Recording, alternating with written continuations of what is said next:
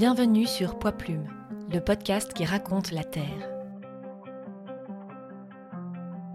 Cette émission audio vous est proposée par Charlotte et Alexandre, deux ingénieurs agronomes naturalistes et réalisateurs, créateurs du média Oiseau bondissant. Notre invité est l'homme qui sauve les arbres. Il ne veut être appelé ni militant ni écolo pour que chacun puisse s'identifier à son combat. Il est grimpeur arboriste et a fait de la protection des arbres sa priorité. Vous avez certainement entendu parler d'un homme qui a passé 28 jours accroché en haut d'un platane devant le ministère de la Transition écologique. Eh bien, c'était lui. Thomas Braille a engagé cette action de communication extrême en 2019 pour demander à ce ministère d'agir face à la destruction aberrante de nombreux arbres centenaires dans la ville de Condon, dans le Gers. Avant de partir de son village, dans le sud-ouest de la France, Thomas a écrit une lettre à son enfant. Mon fils, je pars demain parce que j'ai peur pour ton avenir. Papa doit aller dire aux gens qui nous gouvernent que la nature se meurt, que les arbres se meurent doucement, sûrement, en silence. Papa doit leur dire que ça ne suffit plus les paroles, qu'il faut des actes, maintenant, rapides, concrets, qu'on ne peut plus y penser assis derrière un bureau. Je pars parce qu'un jour, toi et les enfants de ton âge, vous serez en droit de demander des comptes à ceux qui vous ont précédés. Thomas n'est pas un illuminé, mais un professionnel de la santé des arbres, et par la force des choses, un communicant hors pair, qui mobilise des millions de personnes grâce aux réseaux sociaux pour empêcher le massacre généralisé de nos arbres. Dans son livre, on apprend que depuis 2006, 28 000 des 42 000 platanes du canal du Midi ont été abattus à cause du chancre coloré. Seuls 13 000 ont été replantés. À Paris, plus de 15 000 arbres ont été abattus en 2020, et cela alors qu'on ne cesse de parler de réchauffement climatique on a rencontré Thomas à l'occasion d'un tournage que l'on a réalisé avec l'association Dejainat à Saint-Maur, en région parisienne. Il était intervenu en tant qu'expert pour défendre un sublime chêne de 400 ans, menacé par un projet immobilier. Aujourd'hui, le chêne n'est pas encore sauvé. Et on vous renvoie sur le site de l'association en description pour voir notre vidéo et suivre les avancées de leur recours en justice. Aujourd'hui, vendredi 8 septembre 2023, Thomas se bat encore de toutes ses forces en entamant son huitième jour de grève de la faim pour dénoncer le projet totalement désastreux du dossier A69 entre Toulouse et Castres, qui va artificialiser 400 hectares de terres agricoles et raser des milliers d'arbres et 17 hectares d'espaces boisés. Quatre recours sur le fond n'ont pas encore été jugés, ce qui n'arrête pas la destruction déjà bien entamée des arbres sur le site. On vous laisse avec notre interview qui débute avec le récit par Thomas de son passage en Guyane française pour soutenir les opposants du projet CEOG, centrale électrique de l'Ouest guyanais. Cet épisode a été enregistré en mars de l'année 2023. Bonne écoute euh, tu rentres vite euh, dans le vif du sujet, euh, ce pourquoi tu es connu, mais avant, on aimerait connaître ton actualité récente. Tu reviens tout juste de Guyane. Oui, tout à fait. Euh, je rentre de Guyane. J'étais là-bas euh, en novembre 2022. On, est, on revenu là il y a trois semaines, euh, voilà, parce que il y a un chantier donc qui a été lancé pour mettre des panneaux photovoltaïques dans, la forêt amazonienne. Et donc voilà, on appelle ça un projet vert qui pour nous ne l'est pas du tout, puisqu'on peut pas, on peut pas se dire qu'on rase la forêt pour mettre des panneaux photovoltaïques quoi. Donc cette forêt-là, euh, elle, est, euh, elle a été euh, déjà utilisée il y a une trentaine d'années, puisque l'ONF est, présent en Amazonie. Hein. c'est l'ONF qui gère la forêt. Mais il faut quand même savoir une chose, c'est qu'on n'est pas sur la même temporalité que les forêts européennes, c'est-à-dire que là-bas, les forêts sont toujours en perpétuel mouvement, puisqu'il n'y a pas de, de saison, il n'y a pas d'hiver et d'automne. Voilà.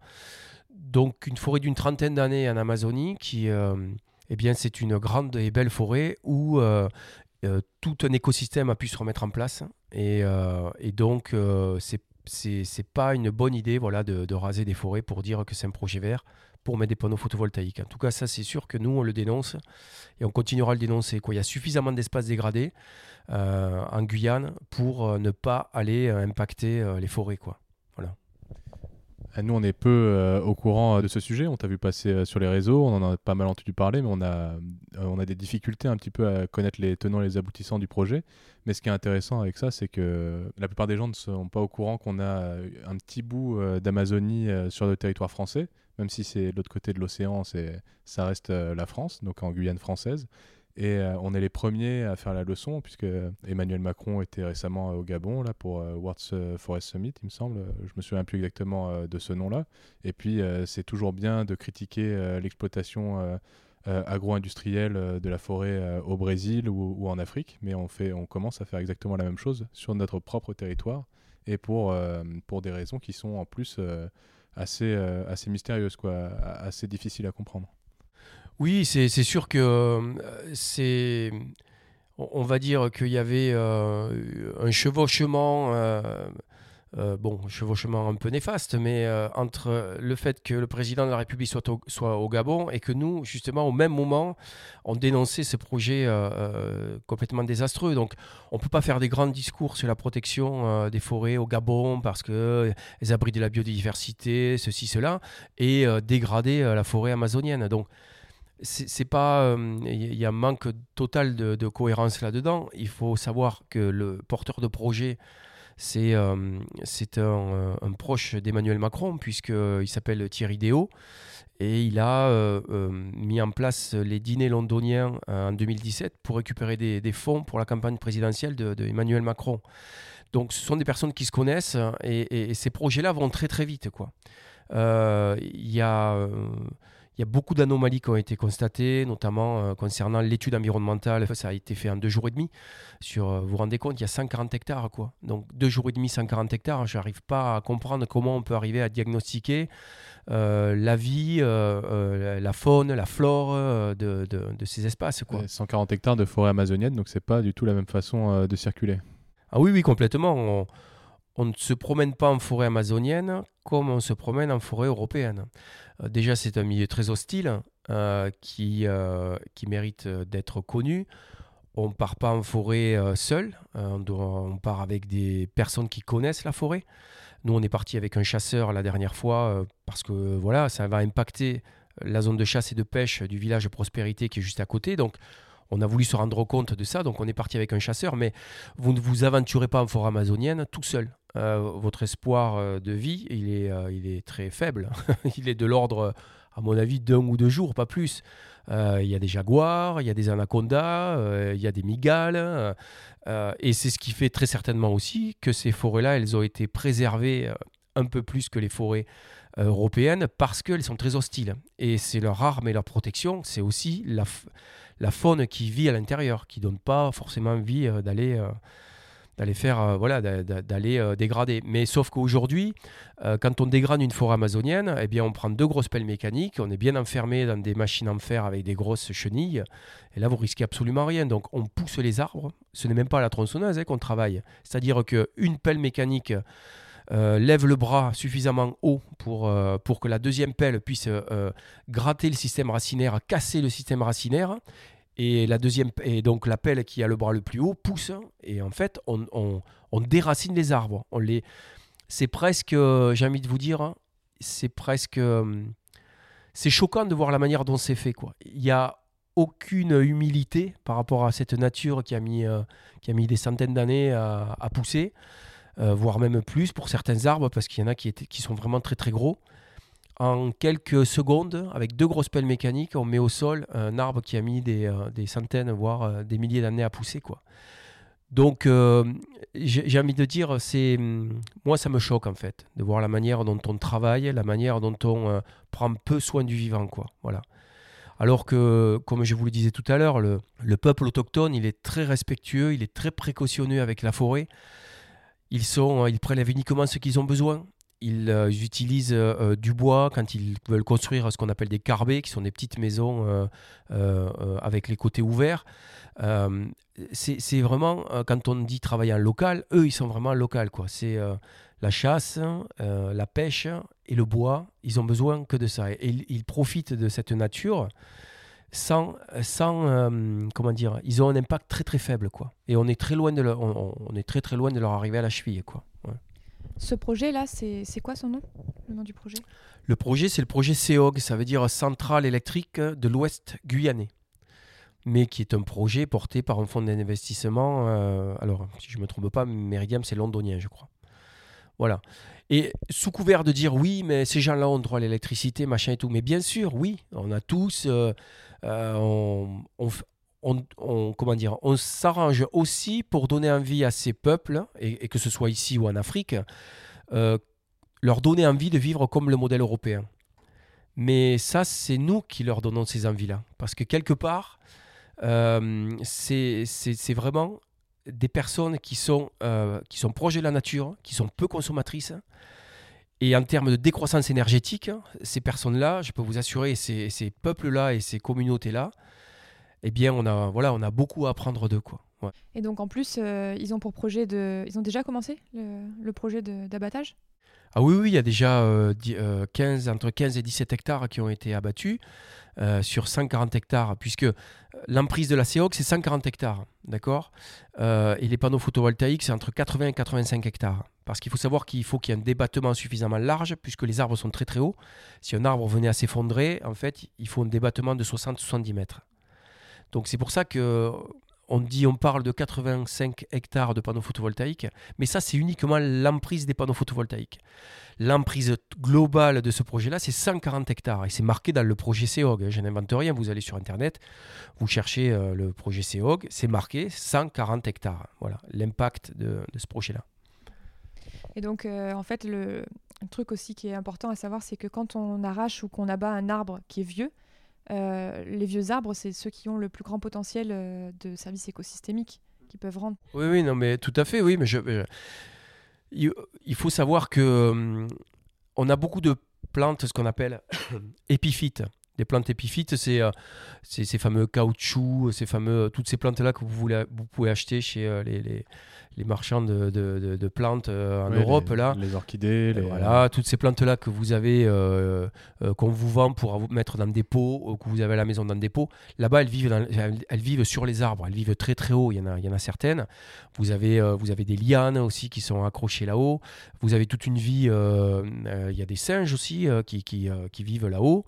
Euh, voilà, les oiseaux, euh, c'est pareil, les, euh, les, les- les perroquets, les toucans. euh, et donc, euh, plus un arbre est vieux, plus il abrite un écosystème, c'est exponentiel. Par rapport à l'arbre, c'est exponentiel. Plus il est vieux, plus il est gros, plus il abrite de la biodiversité. Et c'est valable en France aussi. Euh, plus un arbre est vieux et plus il est euh, troué euh, par le temps, par les arrachages de branches, parce qu'il y a une tempête, il y a une cavité qui s'est créée, eh bien ça, ça offre des refuges à chiroptères, à oiseaux. Voilà. Mais vraiment, il faut vraiment prendre ça en compte, c'est que plus un arbre est vieux, plus il offre de la biodiversité. Il y a aussi l'argument que plus l'arbre est vieux, euh, plus il a une croissance euh, importante et plus il a une capacité à stocker euh, du carbone, donc à absorber du CO2. Mais complètement. Après, euh, il y a des, il y a des, y a des, il y a des études. Alors, je sais pas d'où elles sortent parce que c'est pas, c'est pas des vraies études euh, qui, qui traînaient euh, il y a récemment sur les réseaux sociaux. Euh, comme quoi, plus un, ar- un arbre était jeune et plus il était jeune, plus il était en, capacité à grandir et, et plus il captait du CO2. C'est faux. Ce qui importe, c'est la masse foliaire d'un arbre. Plus vous avez de feuilles dans un arbre, plus cet arbre-là capte du carbone. C'est la masse foliaire, ça je le répéterai, euh, je ne sais pas combien de temps encore, mais plus vous avez de feuilles dans un arbre, plus vous avez une captation de carbone. Parce que sous la feuille, il y a ce qu'on appelle des petites euh, bouches qui s'ouvrent et qui se ferment. On appelle ça des stomates. Et ces bouches-là, elles, absorbent les cochonneries de l'air, notamment le carbone, et, et elles synthétisent tout ça. elles font de la photosynthèse, et ensuite elles recrachent de l'oxygène. En gros, je schématise, hein. c'est un peu plus compliqué, mais en gros, c'est quand même ça. Et donc, euh, plus vous avez de feuilles, plus vous avez un amas de carbone et euh, un rejet de- de- de- d'oxygène. voilà, c'est simple. C'était ta première expérience euh, avec l'Amazonie. Est-ce que ça a été un truc euh, fort pour toi, quelque chose qui est révélateur? Souvent, ça ne laisse pas indifférent hein, de, de se rendre dans les forêts tropicales. Alors, j'ai fait, fait un audio d'un tout premier, de mon tout premier ressenti le matin où je me suis réveillé, où on, on- on quitte les grenouilles qui, euh, qui, qui font euh, des petits sons toute la nuit. Parce qu'en fait, on aura en plein air, on aura dans un carbet euh, qui est ouvert des quatre côtés, en fait. Donc, on est vraiment, on est juste protégé par une toiture au cas où qu'il pleuve. Mais en fait, vous dormez dehors, en fait. Et vous quittez le son des grenouilles, mais qui sont des grenouilles musiciennes. hein. C'est toute la nuit et puis c'est un son. Enfin, moi, c'est juste majestueux, ça berce.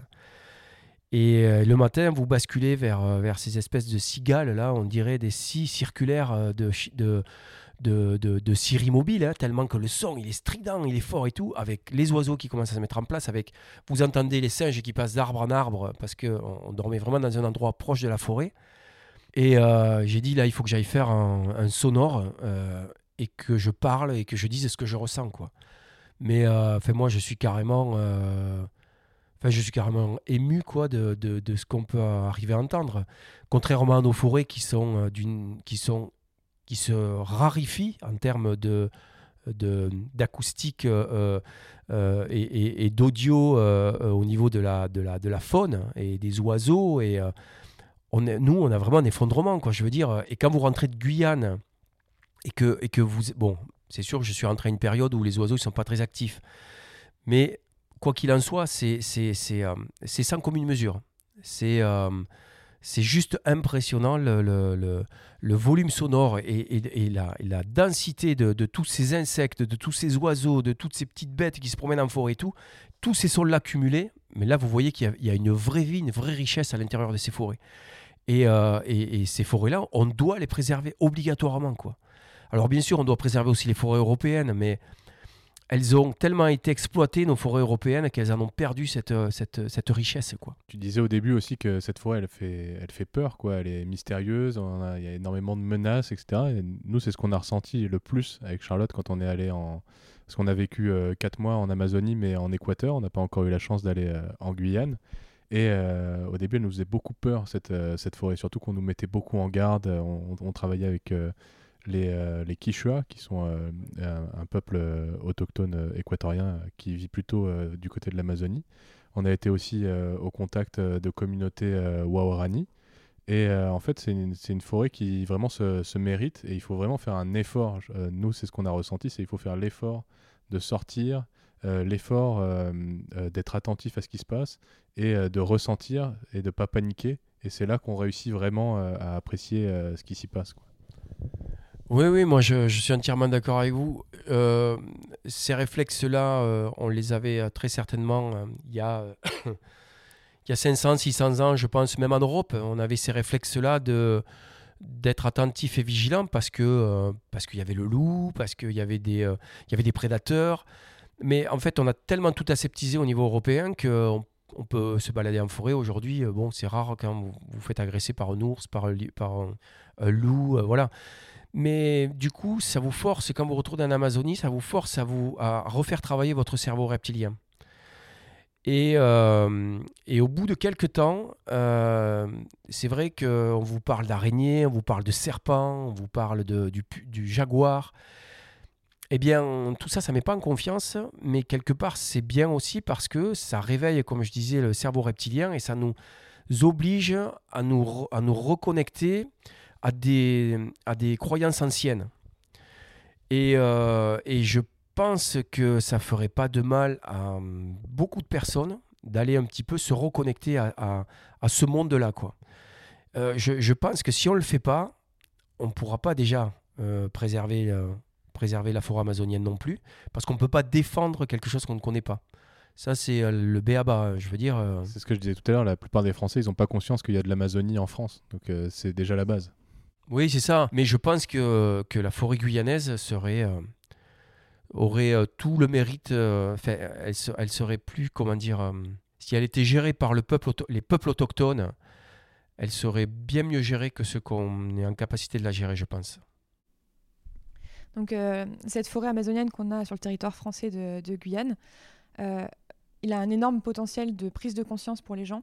Maintenant, si on revient sur le territoire de France métropolitaine, on a aussi euh, nos forêts. Alors certes, elles, euh, elles se sont appauvries en termes de biodiversité et, euh, on les utilise beaucoup pour leur bois également. Toi, tu es grimpeur arboriste et tu t'intéresses beaucoup à la place des arbres dans les villes et surtout à l'élagage. Donc, est-ce que tu peux nous parler un peu de ton métier de grimpeur arboriste? Alors, c'est vrai que moi, je me suis rabattu sur les forêts un petit peu sur le, sur le tard, enfin avec le GNSA en tout cas, parce que je me suis aperçu qu'il y a des choses qui n'allaient pas. Mais mon cœur de métier à moi, c'est euh, travailler avec euh, euh, les collectivités ou, les particuliers. Voilà. Mon métier, il est simple, j'ai envie de dire. euh, Et, d'ailleurs, parfois, je suis compris par la profession et parfois, je ne le suis pas. Bon, on ne peut pas être aimé par tout le monde, mais l'idée, c'est que ce qui importe, c'est que c'est qu'on prenne conscience que notre métier, il est pas, on, doit pas, on doit, doit, on doit battre les arbres qu'en dernier recours. C'est ce que je, je, dis et, qu'il est important de, de, comprendre. On doit battre un arbre s'il est diagnostiqué malade et dangereux, mais arrêtons d'abattre des arbres qui sont sains et qui pourraient encore jouer leur rôle. Parce que euh, on sait tous très bien, enfin, que euh, on parle de réchauffement climatique du matin au soir, et la seule chose qui va nous pouvoir nous, nous la seule arme que l'on a par rapport à ça, c'est le végétal sur la Terre. Après, il y a le phytoplancton dans les océans, qui est du plancton végétal, mais ça, c'est ça, c'est autre chose. En tout cas, sur la Terre, ce qui importe, c'est le végétal. Et le, moindre arbre aujourd'hui sur la planète compte. Donc euh, voilà. Euh, moi, je dis à ma profession, ne, soyons pas attirés par euh, un billet de 500, 600 euros, 1000 euros pour abattre un gros arbre. Parce qu'une fois qu'il a abattu, s'il a mis une quarantaine d'années à pousser, ou à 50, 60 ans, c'est perdu quoi. Tout ça c'est perdu quoi. Est-ce que ça vaut le coup pour 1000 euros d'enlever un arbre qui peut encore jouer un rôle important et qui peut, euh, euh, rallonger un petit peu euh, le, le, mur que nos enfants vont prendre dans le visage si on fait rien quoi? Voilà. Et donc dans quelle situation un arbre est vraiment considéré comme dangereux et comment ça peut arriver en fait? C'est des maladies c'est, Est-ce que tu peux nous expliquer ça? Oui, c'est, c'est un petit peu comme nous, sans, sans, faire d'anthropomorphisme, mais c'est des attaques de champignons qui rendent l'arbre fragile parce que euh, ce qui fait la tenue mécanique euh, d'un arbre, c'est ce qu'on appelle la lignine. D'accord? Il y a deux, deux, choses qui sont importantes, c'est la lignine et la cellulose. Voilà, il vous est déjà arrivé de vous promener en forêt et, peut-être d'être devant un bout de bois au sol. Euh, vous mettez le doigt dedans, vous arrivez à pousser le bout de bois, il est tout mou. Et ça, c'est que la cellulose qui vous, qui vous reste. Et donc la lignine a été mangée. Donc nous, euh, l'idée, c'est d'arriver à, comprendre les mécanismes qui, font que cet arbre est dangereux. bien souvent, c'est parce qu'il y a un champignon qu'on appelle pathogène, un champignon lignivore, qui mange la lignine. Donc, il peut y avoir des risques d'arrachage. Ça peut être aussi des, bactéries, ça peut être aussi euh, des virus, ça peut être aussi des, euh, insectes xylophages qui mangent le bois. peut-être notamment le, grand, grand, capricorne du chêne qui fait des grandes galeries à l'intérieur et qui, à force de faire trop de galeries, ben, mécaniquement euh, déstabilisent, peuvent déstabiliser l'arbre et le faire tomber. Mais voilà, il y a un arbre n'est pas. Euh, alors, tout dépend quelle essence. Il y a des arbres qui sont potentiellement immortels, puisqu'ils peuvent faire des descentes de cime, ce qu'on appelle euh, le houppier qui se sèche d'en haut et qui descend, et puis en bas, vous avez des rejets qui repartent, et puis ça remonte, euh, et vous revenez dans 100 ans, vous dites, oh, il est beau cet arbre, sauf qu'il a déjà fait une descente de cime, ça peut arriver, voilà, on a, des arbres comme ça. Mais après, un arbre est soumis, euh, voilà, aussi, ben, aux insectes, aux champignons. Et moi, je ne fais pas d'acharnement thérapeutique dans mon travail. C'est-à-dire que je ne suis pas je ne suis pas là pour dire euh, ben, il faut le faire vivre, euh, essayons de tuer les insectes à l'intérieur parce que euh, peut-être qu'il vivra plus longtemps. Non, c'est les insectes, ils ont leur rôle à jouer. Les champignons qui mangent la, la, matière ont leur rôle à jouer. déjà, il faut savoir que les champignons, les insectes arrivent parce que l'arbre dégage des, dans l'air des, des, molécules chimiques qui, qui donnent qui, euh, alerte les insectes euh, et, les champignons comme quoi l'arbre est en souffrance, eh bien, les dégradeurs arrivent.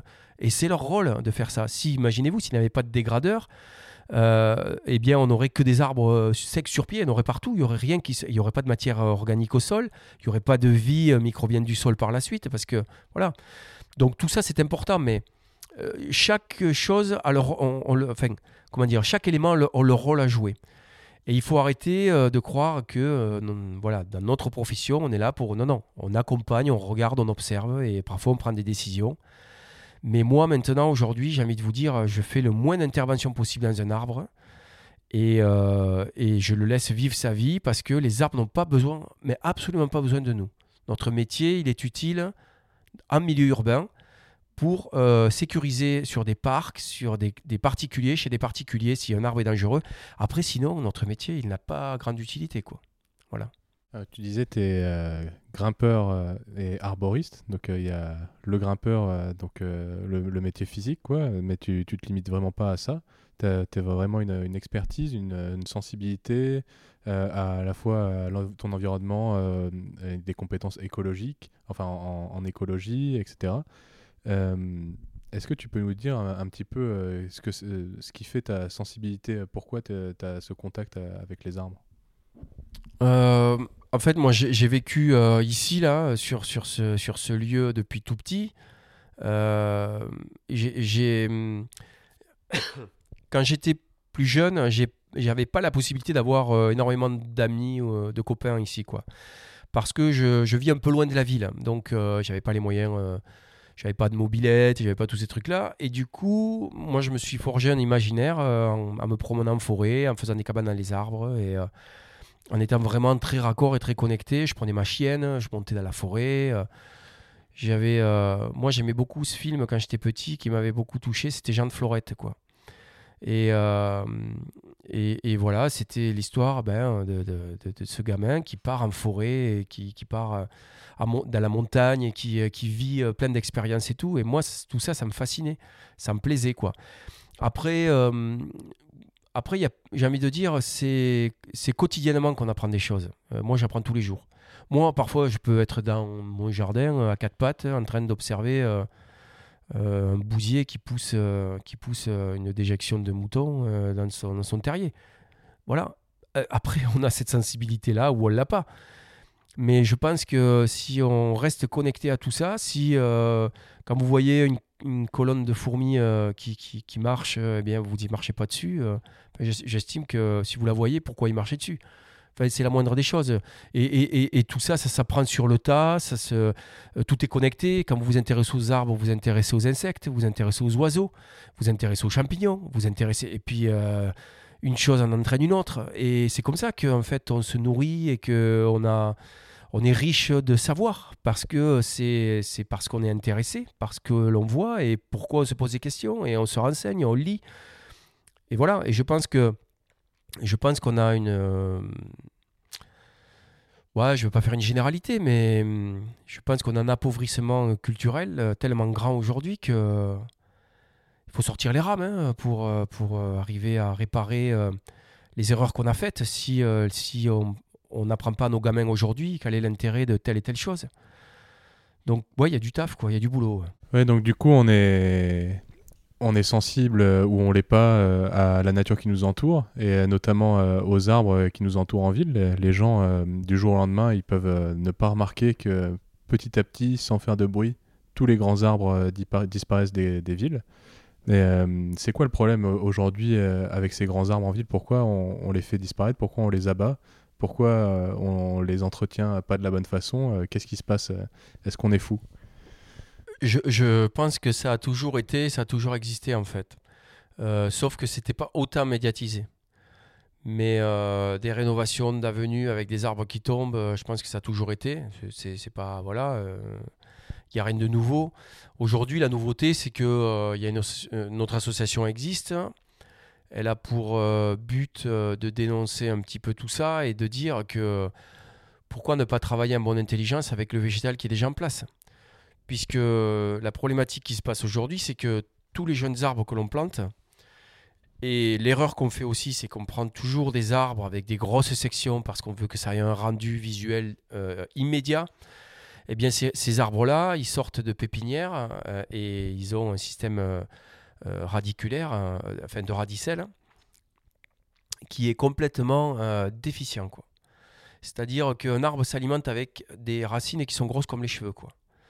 Et plus les arbres ils sont gros, plus pour le transport, en fait, on sectionne les racines. Et on se retrouve avec des végétaux qui, par la suite, quand on les replante dans ces avenues, eh bien, on a beau les suivre à l'arrosage. Quand vous avez des étés caniculaires et qu'on dépasse les 40 degrés, un végétal n'est plus en capacité d'absorber euh, il ferme son système hydrique. Il n'est plus en capacité d'absorber euh, du liquide. Ni par les stomates, euh, ni par les poils absorbants, pardon, au niveau des feuilles, qui sont sous les feuilles, qui sont des tout petits poils, qui récupèrent la rosée du matin et tout ça, ni par le, système racinaire. Et on a constaté déjà, ça fait plusieurs étés, qu'on constate que les, aménagements qui ont été faits eh bien, les, les, hivers derniers, eh bien, tous les arbres, une grande partie des arbres sont, sont morts parce que, en plus de cela, si on rajoute la restriction en eau qui va aujourd'hui à l'alimentation en priorité pour les citoyens, les espaces verts, on arrête de tout arroser. Eh bien, un arbre qui a été planté et qui n'est pas arrosé au printemps et à l'été, ben, en fait, il meurt. Donc, c'est des sujets qui coûtent très cher, en plus, puisque c'est des sujets à plus de 2-3 000 euros. Hein, quand il faut le savoir. Des sujets qui ont une quinzaine d'années, c'est 2-3 000 euros. C'est quand même l'argent du contribuable, on les met là et ces arbres-là, ils meurent. Donc, alors que si on avait gardé les anciens arbres euh, qui ont un système racinaire puissant, qui sont capables de, passer les étés caniculaires, eh bien, on aurait, euh, on aurait des lieux rénovés avec des beaux arbres et des grands arbres qui joueraient leur rôle.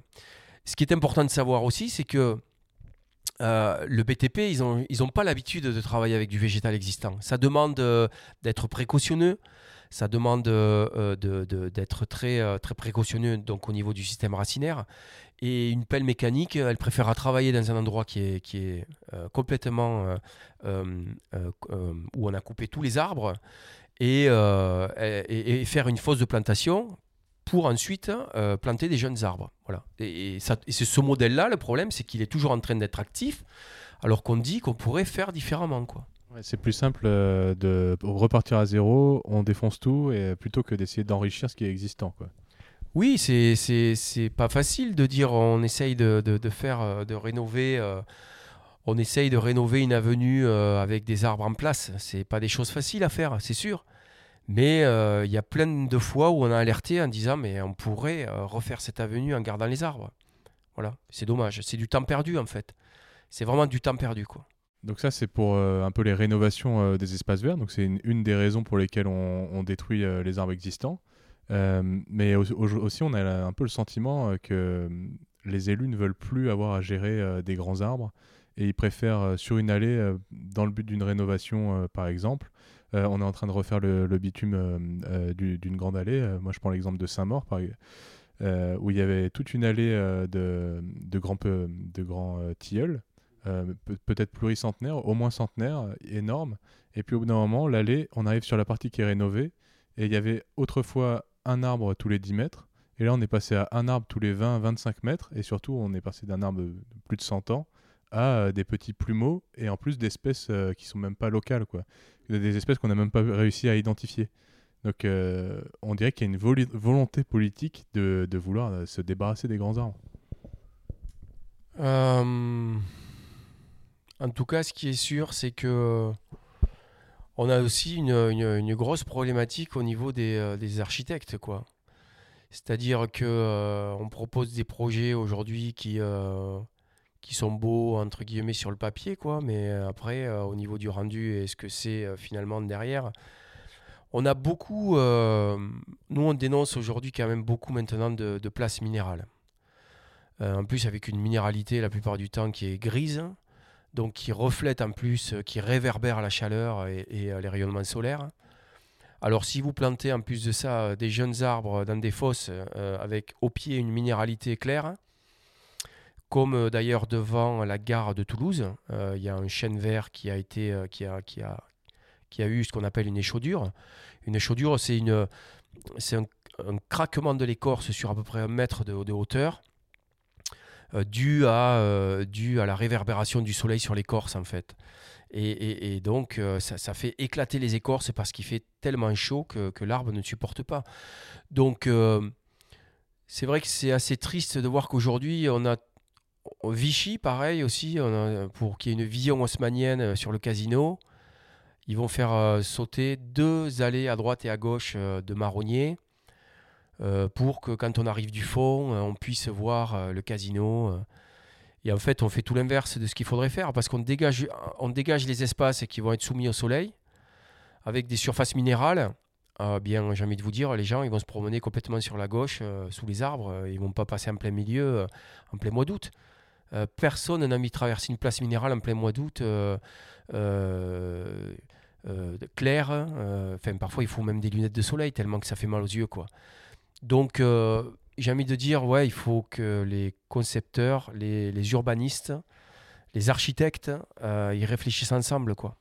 Et, et, et qu'on donne d'abord la place au végétal, pour qu'il soit bien, qu'il soit bien épanoui. Et ensuite, comment on peut aménager autour. Quoi. Mais si on veut que les gens ne, ne désertent pas les villes aujourd'hui, la priorité, je pense que ça va être vraiment de savoir comment nos villes vont être végétalisées. Quoi c'est la seule condition pour que les gens restent en ville. Parce que à force de bétonner, de bitumer, les gens fuiront les villes. C'est sûr, parce que elles, le sont déjà. Elles sont déjà invivables l'été, quoi. On ne peut plus. Euh, les gens vont dans les parcs, les gens vont pique-niquer sous les arbres à Paris. on peut prendre l'exemple de Paris, mais les gens vont dans les parcs. Ils ont besoin d'être sur de la pelouse qui est euh, fraîche quelque part, puisqu'on est sur du végétal et on est sur quelque chose qui absorbe, euh, qui absorbe les rayons solaires et qui est en capacité d'être quand même assez frais. Si vous mettez une serviette sur de la pelouse, la pelouse elle transpire, donc il y a de l'humidité qui sort même du gazon. Et en plus de ça, vous êtes sous un arbre, mais vous avez tout gagné. Mais euh, personne n'aura envie d'aller manger dans un, ou, d'aller pique-niquer dans un espace où il n'y a que, que, du minéral, euh, il y a très peu d'arbres, parce qu'on ne peut pas y vivre tout simplement. Donc ces arbres, il faut vraiment les conserver, et d'autant plus en ville où ils sont encore plus importants. Euh, pour tout ce que tu viens de dire. Et, euh, toi, justement, tu as une action militante là-dessus, euh, notamment sur les villes de Mazamé? Mazamé, à Condon, à Paris. Est-ce que tu peux nous raconter un peu pourquoi tu as fait ça? Et pour quelles raisons, en fait, tu. je te laisse expliquer, en fait. En fait, juste pour, pour, pour, pour continuer un petit peu là-dessus, en fait, quand vous avez un végétal sur une ombre portée d'un végétal sur du goudron ou du bitume, euh, sur du goudron pardon, ou du béton, euh, vous avez euh, entre 30 et 40 degrés de moins. On a réussi à faire des relevés au thermomètre laser. Quand vous avez, si vous n'avez pas d'ombre portée, vous avez 40, entre 30 et 40 degrés de plus au sol. C'est ce qui est assez impressionnant. On a fait cure neuf quand même à Toulouse sur une place qui devait être rénovée pour faire des tramways. Ils avaient abattu les arbres. On a, fait, on a mis un œuf sur le goudron et l'œuf a cuit euh, en plein mois d'août. Donc voilà, euh, ça, laisse quand même euh, pas mal de réflexion. Après, oui, des actions, ben, ça a commencé à Mazamé. Après, après, il y a eu d'autres petites choses. Et puis après, on m'a appelé aussi à Condon pour aller pour un alignement de pour un alignement de 26 arbres qui devaient être abattus sur des allées. Et puis de là, j'y suis pas arrivé. Et puis j'ai décidé de monter à Paris, euh, parler à Madame euh, la ministre dans un platane où j'ai passé 28 jours, accroché devant le ministère de la Transition écologique. Et puis, puis là, bon, ça s'arrête plus, quoi, en fait. C'est, en fait, c'est sans fin, quoi.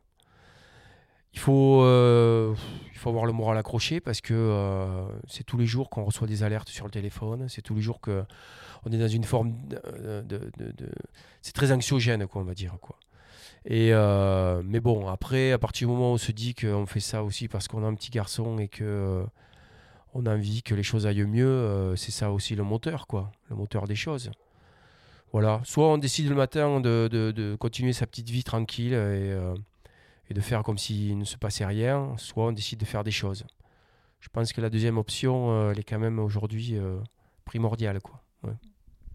Donc là, grâce à ces actions militantes qui ont été euh, médiatisées, tu as réussi à toucher un public. Euh, est-ce que tu peux nous parler de l'importance euh, de, communiquer sur l'abattage des arbres, la perte de biodiversité dans les villes, la perte de fraîcheur, tout ce que tu viens de nous expliquer Le levier médiatique, il est important pour toi? Oui, le levier médiatique, j'ai la chance de... Je suis passé un petit peu entre les mailles du filet, moi. Parce que la première action que j'ai faite à Mazamé, j'ai brandi un article de loi en disant qu'il existait un article de loi qui est le L350-3 du Code de l'environnement qui interdit tout abattage d'arbres d'alignement bonne santé. Et du haut de mon arbre, aux forces de l'ordre, je leur ai dit voilà, il y a ça. Il y a cet article de loi, il existe, donc ces arbres-là, on ne les touche pas. Cet, article de loi, il descend directement du ministère de la Transition écologique. Bon, là maintenant, il a dévié euh, dans la loi 3DS décomplexification, machin, machin, enfin tous ces trucs-là qui sont un peu euh, bizarres, je trouve, que personne ne, comprend au final. Mais, mais au final, on a travaillé trois ans avec le ministère pour que cet article de loi, en fait, il régresse.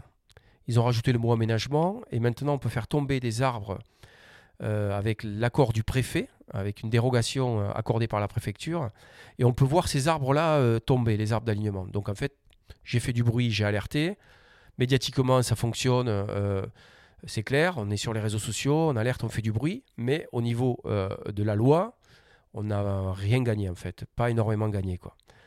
Et voilà, et donc plutôt que de faire augmenter cet article de loi et de dire oui, c'est vrai, les arbres d'alignement, parce que hum, il n'y a pas que les arbres dans les villes, hein. il y a les arbres en bordure de route, tout ce qui est alignement en bordure de route. Quand vous roulez avec votre voiture, euh, vous êtes bien content de rouler sous une allée de platane parce que euh, on n'a pas besoin de mettre la climatisation, donc on pollue moins. Euh, c'est un cheval de plus la clim sur la voiture. Hein. on le voit quand on enclenche la clim, on a une perte, de, une perte énergétique au niveau du moteur. Donc voilà, c'est pour toutes ces raisons-là. La médiatisation aujourd'hui, elle fonctionne, elle marche et tant mieux. On se sert de, des réseaux sociaux que, que je, euh, je déteste au plus haut point pour des points, euh, euh, pour des bien spécifiques, hein, notamment le nombrilisme, ça me fatigue. Mais par contre, pour s'en servir pour, pour dénoncer des choses qui ont un sens, là, là, là ça, ça, a du sens. Quoi. Et donc, oui, on a de la chance aujourd'hui médiatiquement de, de, faire du bruit. On en profite, on s'en sert. Euh, moi, j'ai la chance d'être écouté par les médias. Je réalise à quel point c'est une, vraie chance. Parce que euh, beaucoup de personnes aimeraient, s'exprimer, aimeraient euh, peut-être donner des points de vue à des moments sur des choses bien spécifiques. Moi, j'ai la chance de pouvoir le faire et je, voilà. J'en profite. Je, voilà, je, donne la parole aussi à des collectifs qui sont en, en galère. Je donne aussi la parole d'autres associations. On me demande de me déplacer euh, parfois, donc cette chance que j'ai médiatiquement de faire du bruit, euh, je ne peux pas la garder que pour moi, je dois la partager. Et la partager, c'est aller au-devant de collectifs qui sont en galère ou d'associations qui sont en galère. Aujourd'hui, c'est mon rôle, c'est mon devoir même. Voilà. Et comme dirait euh, Spider-Man, de grands pouvoirs impliquent de grandes responsabilités. Voilà. Eh ben, c'est exactement dans ce cadre-là qu'on s'est rencontrés finalement, puisque nous, avec euh, Oiseau Bondissant, on, a été euh, appelés un petit peu à la rescousse par une association qui s'appelle Déjà Enat à Saint-Maur-des-Fossés. Donc nous, on habite dans le sud, mais on, avait des contacts à Saint-Maur-des-Fossés. Et eux, ils, avaient, euh, ils étaient un petit peu désespérés de voir qu'un arbre, le, le, plus bel arbre peut-être d'Île-de-France, un, grand chêne de, de 400 ans, dans une propriété privée, était menacé donc euh, euh, nous, on, est venu pour réaliser une vidéo pour expliquer au grand public pourquoi euh, l'arbre était menacé, pourquoi il était important, pourquoi c'était important d'avoir des arbres en ville et leur rôle écologique, leur rôle sur la fraîcheur que tu évoquais tout à l'heure, le rôle sur la perméabilité du sol, le recyclage de l'eau, etc. Et aussi pour dénoncer le fait qu'on maquille aujourd'hui beaucoup le fait qu'on est en train d'abattre de, ces grands arbres donc, ou de les tuer donc on les abat pas forcément, mais par contre on s'attaque à leurs racines, on, les construit très proches, on les rend trop accessibles et euh, au bout de au bout de voilà euh, quelques années, 5-6 ans, euh, l'arbre est en train de dépérir, mais on a oublié qu'on a construit un immeuble sur ses racines et donc on pense qu'il est, il est tombé naturellement malade et puis tant pis. Et on ne pense pas que l'arbre a été tué par un immeuble qui est construit sur les racines. Oui, c'est la même problématique qu'on a eu au Champ de Mars. Euh, moi, j'ai passé 11 euh, jours accroché dans un platane à côté de la Tour Eiffel, il y a, il y a un an à peu près. Euh, 6 jours accrochés, euh, enfin non, 11 jours, donc 6 jours en grève de la faim. Hein, obligé de déclencher une grève de la faim pour, être, pour essayer d'avoir d'être reçu au niveau du ministère de la Transition écologique, au niveau du ministère de la Forêt. Bon, Ceci dit, euh, on nous a répondu sur des tweets euh, que euh, oui, on allait nous recevoir, que voilà, et au final, on n'a jamais été reçu. Voilà, bon, voilà, moi je vous dis la, réalité des choses. Mais c'était la même problématique au niveau de ce, de ce platane, puisqu'il était prévu de construire au niveau de, de, cet arbre une bagagerie qui était à, à, peu près 9 mètres du système racinaire d'un des plus vieils arbres de, euh, proche du champ de Mars, de la Tour Eiffel. Un arbre qui avait été, en plus de ça, euh, protégé par Gustave Eiffel lors de la construction de la Tour Eiffel, qui est plus vieux que la Tour Eiffel. Hein. il était là avant. Euh, et, Gustave Eiffel avait donné des préconisations en disant ces arbres-là, on doit les protéger. Et vous vous retrouvez. alors, la Tour Eiffel, c'est 180 ans, non C'est ça, la Tour Eiffel? Bon, bref, peu importe, je ne me rappelle plus. 1880, il me semble. Euh, et on se retrouve qu'au bout de, plus d'une centaine d'années, quoi, euh, un projet arrive en disant on va construire un truc au pied et on, va, euh, Voilà, et, ça va impacter le système racinaire. Donc nous, on était là pour dire stop, quoi, parce que si vous faites ça, cet arbre meurt. Il n'y a, y a, pas photo. Vous coulez du béton au pied au pied d'un arbre à 9 mètres, d'un vieil arbre qui a un système racinaire qui fait euh, 35 mètres de rayon. Je ne vous parle pas du, diamètre, hein, je vous parle du rayon. 35 mètres de rayon, vous vous mettez à 9 mètres du tronc, c'est sûr qu'il est condamné. Voilà, et donc c'est comme ça qu'on perd nos vieux sujets, euh, parce qu'en plus cet arbre-là, il est sain, hein, pour l'avoir grimpé et pour avoir passé 11 jours dedans. euh, je peux vous assurer qu'au niveau euh, sanitaire, il est très sain, quoi. On entend beaucoup parler des, platanes qu'on coupe le long du canal du Midi. Je pense qu'il y a une certaine banalisation en fait de la taille des arbres aujourd'hui. Alors oui, il y a une banalisation. euh, les tailles drastiques sont arrivées fin des années 70-80. Début 80, euh, on a commencé à, tailler les arbres au bord des routes. Voilà, on ne sait pas pourquoi. euh, les cordes, puis les nacelles sont arrivées, et puis là, ça a été la, fête, ça a été la fête de l'arbre, hein, clairement quoi. Et le problème, c'est que si vous taillez un arbre, c'est une déjà euh, au niveau mécanique, c'est très mauvais pour l'arbre. Vous faites des entrées de pathogènes, vous faites des entrées de maladies. Plus vous faites de plaies dans un arbre, plus vous le rendez euh, à terme euh, dangereux et vous accélérez la sénescence. Il y a aussi une manne financière hein, quand même qui est assez énorme, hein, puisque ces arbres-là, allez, ils sont taillés tous les, tous les 4-5 ans, euh, 5-6 ans même parfois. Et donc c'est de l'argent, de l'argent, de l'argent qui est sorti euh, en permanence. Et cet argent-là, c'est notre argent. C'est l'argent du contribuable.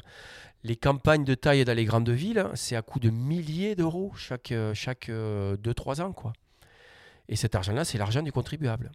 Et je pense que ce serait plus judicieux d'utiliser cet argent ailleurs plutôt que de faire de la dégradation sur du patrimoine euh, naturel et qui a tout son rôle à jouer. Quoi. Donc, euh, D'autant que c'est un cercle vicieux, puisque moi, ce que j'imagine comme taille, c'est euh, dans, les villes où on, vient, euh, par exemple, le- tailler tous les tilleuls ou tous les, euh, euh, platanes euh, en cubes.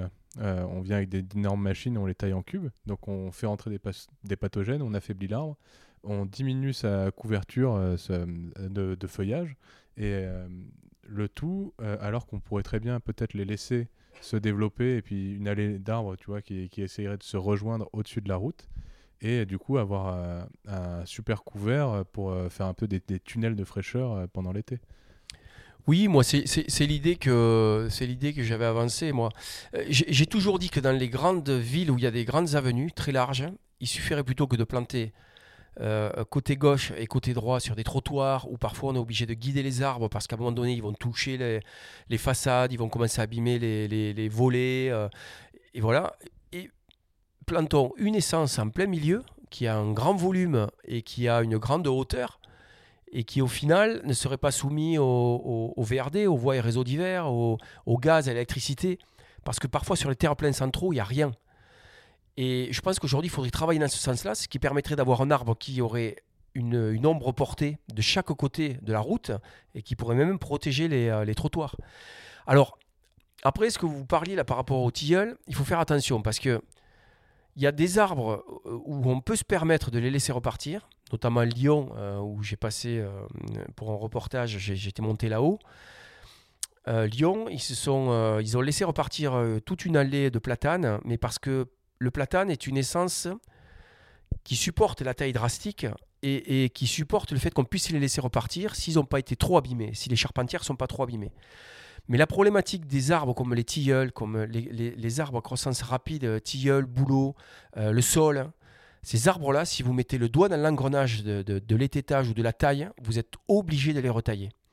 Parce que leurs branches n'étant plus ancrées à cœur, si vous les laissez repartir en port libre, moi j'ai vu des charpentières de 20 cm de diamètre qui faisaient 15, entre 15 et 20 mètres de hauteur se détacher d'un tilleul qui avait été taillé drastiquement il y a une vingtaine d'années par grande, grand vent, euh, par grande pluie, ce qui triple le poids du feuillage quand vous avez de l'eau sur les feuilles, eh bien j'ai vu des grandes charpentières de, de- de 15 mètres de long s'arracher et tomber directement dans les jardins d'un privé. quoi. Donc euh, ben là, la solution est simple, c'est ben on, remet, euh, on remet la tête à zéro à l'arbre parce qu'on n'a pas le choix. Donc, quand vous, si vous avez des, des arbres comme des tilleuls, par exemple, surtout ne les taillez pas, parce que si vous faites cette erreur-là, vous allez être obligé de les retailler. Quoi. Voilà. Euh, Ça met l'emphase sur le fait que les élus, en tout cas ceux qui s'occupent de ces espaces verts, de ces arbres, il, faut d'autant, il y a d'autant plus un besoin de formation, puisque s'ils prennent la décision une fois de tailler ces tilleuls, par exemple, l'arbre il est condamné à toute sa vie à être taillé, euh, sinon il est, il est trop dangereux. Quoi. C'est exactement ça. Et parfois, la problématique, c'est que c'est une prise de décision des élus, euh, qui sont euh, soit du maire, soit euh, du maire adjoint ou j'en sais rien. Mais c'est pas euh, souvent une prise de décision de, des- du, chef des services techniques au niveau euh, des espaces verts. Parce que lui, il a, il a une compétence au niveau de l'arbre, il sait de quoi il parle. Et bien souvent, quand il y a des déci- décisions qui sont prises, c'est euh, contre l'aval du chef de service des espaces verts. Parce que lui, sait très bien les conséquences que ça va avoir. Et le problème aujourd'hui qu'il y a, c'est que quand vous êtes euh, employé de mairie, que vous êtes chef de service dans une mairie, eh bien, si vous allez contre l'avis du maire, eh bien, euh, si le maire est élu pour 5 ans, ben pendant 5 ans, vous pouvez risquer d'être mis au placard. Parce que euh, c'est le maire qui décide. c'est triste, mais c'est comme ça. Je le dis parce que je l'ai vécu, parce que j'ai vécu dans une mairie. Mais bien souvent, c'est ça. Et vous avez beau alerter, euh, ben non, ben si ça passe pas, ça passe pas. Et le problème, c'est qu'ensuite, sur le terrain, eh bien, euh, ce sont les pauvres employés des espaces verts ou le chef de service ben, qui, au niveau des citoyens, ben, va en prendre plein la figure, puisqu'on va lui dire, mais pourquoi vous faites ça? Pourquoi? Mais oui, mais bon, c'est pas moi qui l'ai décidé, quoi. Voilà. Et moi, j'ai envie de dire euh, aux élus, vous avez des chefs de service qui sont compétents, écoutez leurs paroles. Si vous dites qu'on ne fait pas, on ne fait pas. Mais le problème de l'arbre, c'est que tout le monde a son mot à dire. Euh, tout, le monde, euh, tout le monde a vraiment sa vision et tout le monde. euh, non, mais il faut les tailler, ça leur fait du bien. Là, il faut couper cette branche. Non, mais là, on peut faire ci, on peut faire ça. En fait, quand vous entendez ça, mais même parfois, moi, j'ai affaire à des clients qui me dicteraient mon métier. Si vous allez chez votre dentiste, je ne sais pas si vous allez lui dire quel appareil il va falloir qu'il prenne pour vous trouer la dent, quelle matière il va falloir qu'il mette pour boucher la carie. Euh, non, là, vous déjà, vous pouvez pas parler, donc c'est pratique. mais, euh, mais vous vous amuseriez absolument pas à remettre en cause le, soit votre médecin, soit votre dentiste. Mais on se permet de remettre en cause des professions, euh, des, des personnes qui, qui ont, euh, qui ont vraiment une vraie connaissance de l'arbre, quoi. Et ça, c'est dommage, quoi.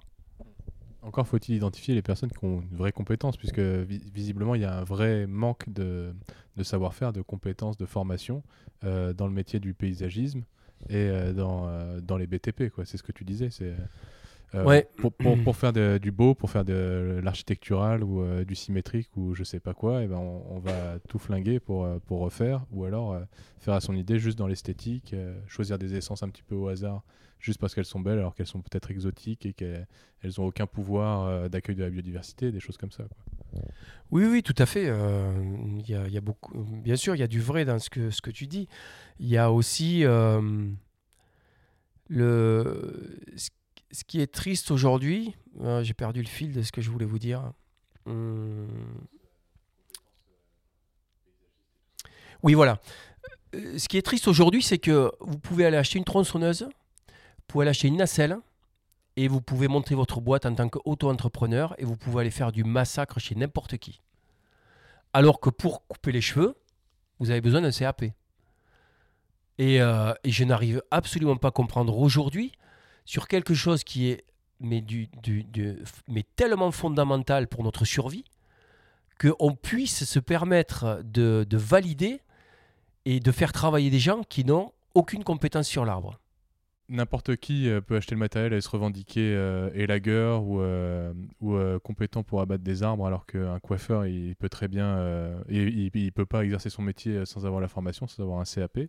Et puis aussi, ce- ces personnes qui abattent des arbres, ils peuvent tout de suite mettre protection de l'environnement, entretien de la nature sur leur camion. Oui, c'est exactement ça. Euh, Il y a plein de noms euh, sympathiques qui fleurissent, qui fleurissent sur, les, véhicules. Après, euh, derrière, le travail qui est fait, euh, ça laisse parfois un peu à désirer.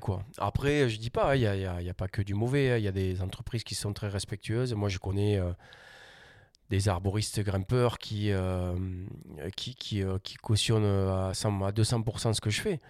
Et euh, qui ont rejoint le GNSA aussi, et qui, ont envie de, de- de faire évoluer les choses, et que qu'on puisse travailler en bonne intelligence avec l'arbre, quoi. Donc euh, voilà, mais après, euh, il y a toujours. euh, Bon, après, Paris, c'est pas fait en un jour. hein. Il faut le temps que les choses changent, que les mentalités évoluent. voilà, déjà. déjà, Faut pas que ça prenne trop de temps non plus, hein, parce qu'un coup de, un de sur l'arbre, c'est fini il y a 300 années. Enfin, moi, ça me scandalise. C'est pour ça aussi qu'on est content de faire cette interview avec toi, c'est que on en voit des arbres être abattus sans arrêt, notamment le long du canal du Midi. Ça fait de la peine à voir. Et on se dit, euh, bah, ces arbres, ils ont des centaines d'années, et puis euh, tu, tu te balades un jour, tu rentres chez toi, tu te couches, tu retournes le lendemain matin, parce que nous, on promène les chiens, et puis il n'y a plus rien, quoi. C'est tellement facile, donc il faut vite que les mentalités changent, parce que sinon, ça va être trop tard si on se réveille. Oui, après, euh, après, là, on est sur une problématique d'un champignon qui évolue. voilà, après, c'est sûr que la mondialisation, elle a favorisé aussi l'accélération des agents pathogènes sur les végétaux. Euh, et on y est pour beaucoup. Euh, ce qui se passe sur le canal du Midi, euh, ça, ne se serait peut-être pas passé si. alors, c'est suite à des caisses de munitions américaines qui ont été déposées et qui ont. voilà, qui étaient infectés par cette maladie et qui ensuite se sont propagés. euh, bon, voilà. Mais on est, souvent, on est souvent les acteurs de- des problématiques. On est même parfois euh, tout le temps à la base euh, des, problèmes, des problématiques. Parce que euh, parce qu'on est de plus en plus nombreux sur cette planète, parce qu'on on voyage beaucoup et, que et qu'on on accentue les, on accentue voilà on accentue les maladies bon après c'est sûr que faire marche arrière maintenant c'est compliqué mais par contre en prendre conscience et essayer de, de réfléchir différemment et de faire un peu attention à ce qui reste je pense que ça c'est la moindre des choses Et là, nous, on, on est allé voir une fois sur un chantier euh, le long du canal du Midi, pas pour abattre des arbres, euh, bien sûr, mais pour mettre euh, des, euh, des nichoirs pour les oiseaux, pour compenser tous ces arbres qui sont abattus et qui étaient des niches écologiques importantes pour beaucoup d'oiseaux et de chauves-souris. Mais tu nous as dit, je crois qu'il y a une campagne d'abattage d'à peu près euh, 28 000 euh, platanes le, le long du canal du Midi? 40 000 Ah ouais, 40 000. Bon, encore pire. Et donc là, on les abat, euh, c'est particulier, c'est ce que tu disais, c'est un champignon, c'est euh, le chancre coloré. Et euh, pour éviter que tous les arbres soient, soient infectés, on fait de l'abattage préventif et on, coupe quasiment tous les arbres le long du canal du Midi. Quelle est ton opinion là-dessus? Est-ce que on- est-ce que c'est logique de faire ça? Est-ce que c'est est-ce qu'on devrait on doit avoir cette logique comme avec les canards et, les canards d'élevage et, euh, et la grippe aviaire et d'abattre tous les canards pour euh, être sûr qu'il n'y en ait aucun qui, tombe malade Ou est-ce qu'on pourrait essayer de trouver, euh, je sais pas, une, laisser faire la nature et que les arbres trouvent eux-mêmes une résistance? Oui, ce qui est sûr, c'est que euh, c'est qu'on ne laisse pas le temps à la nature d'essayer de trouver une parade pour euh, peut-être euh, mettre en place des barrières euh, chimiques euh, pour lutter contre euh, ce champignon. Après, bon, c'est vrai que c'est un peu compliqué parce que ce champignon, il est très actif et il va très vite. Euh, euh, c'est l'affaire de quelques années, hein, le, chancre coloré. C'est à partir du moment où un arbre est infecté. euh, et en plus de ça, ils ont, ils ont le, système racinaire carrément dans l'eau. La propagation du virus dans l'eau, elle est beaucoup plus rapide que si on était sur de la terre humique. hein. C'est vrai que c'est compliqué. C'est vrai que ça fait mal au cœur de, de voir du préventif, des arbres qui ne sont pas encore atteints, mais, euh, mais toujours avoir cette marge de sécurité. Quoi, euh, euh, de, de part et d'autre d'un arbre qui est, qui chancré, c'est sûr qu'il y a, il y, a, il y a- des dizaines d'arbres qui tombent, quoi, de, de- part et d'autre d'un qui est malade. Voilà, après, moi, on ne peut pas être sur tous les fronts, on ne peut pas s'occuper de tout, mais c'est vrai qu'on n'est pas les seuls à dire que on ne laisse pas le temps, euh, l'arbre, peut-être de, qu'il y en a un qui va peut-être un jour trouver une parade pour se dire, ben, cette maladie, j'ai réussi à la, à la surmonter, quoi. Voilà. Et qu'est-ce qu'on fait à part euh, abattre les arbres en préventif? Est-ce qu'on replante la, même quantité ou est-ce qu'on en replante un peu plus? Parce qu'il faut, faut aussi réaliser que euh, replanter même deux, deux petits arbres euh, en ayant abattu un gros, gros arbre, ça n'a rien à voir en termes de services écosystémiques, euh, recyclage de, de l'air, etc. Oui, oui, là, là, c'est sûr que c'est- des, euh, sujets. ont- si ces arbres-là ont 100, 200 ans, euh, il faudra avoir la- un arbre qui a la même masse foliaire et qui a le même volume euh, euh, au bout de 100 ou 200 ans pour avoir le même rapport. Mais ce temps-là, on l'a plus.